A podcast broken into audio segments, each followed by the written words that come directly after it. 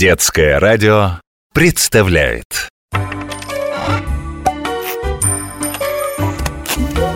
Необыкновенные истории обычных вещей. Это что же за вид?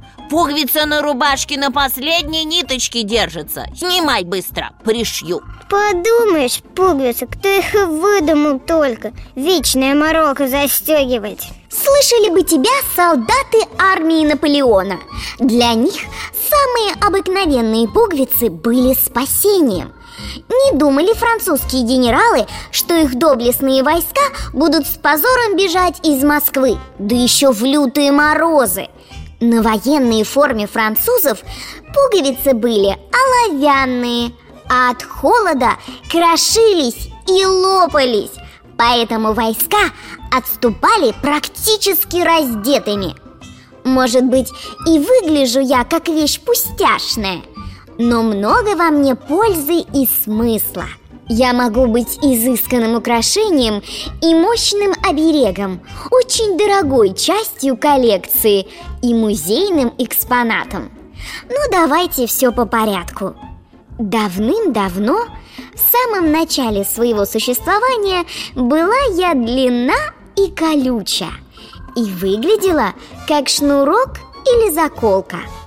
А потом вдруг резко округлилась. Видимо, какой-то умелец пришил камушек с дырочкой к своей одежде. И другим такая затея понравилась. Бабушка тебя сегодня ругала за столом, что ты вытер рот рукавом? Знаешь, что придумал царь Петр I, чтобы его солдаты имели опрятный вид? Он приказал пришивать пуговицы к манжетам мундира с внешней стороны и быстро отучил солдат от вредной привычки. А можешь представить костюм с 13 тысячами золотых пуговиц? А такое было! Французский король Франциск I заказал себе такой бархатный камзол. Иногда пуговицы не украшали, а спасали человеческие жизни, становясь преградой перед острием шпаги или даже пули. Ой, бабушка, сколько у тебя здесь замечательных пуговиц в шкатулке. Можно я ими поиграю? Конечно, только не рассыпь. Собирать долго придется Да тут настоящая коллекция. К слову, людей, собирающих пуговицы, называют филоботанистами Немного мудреное название, но занятие увлекательнейшее.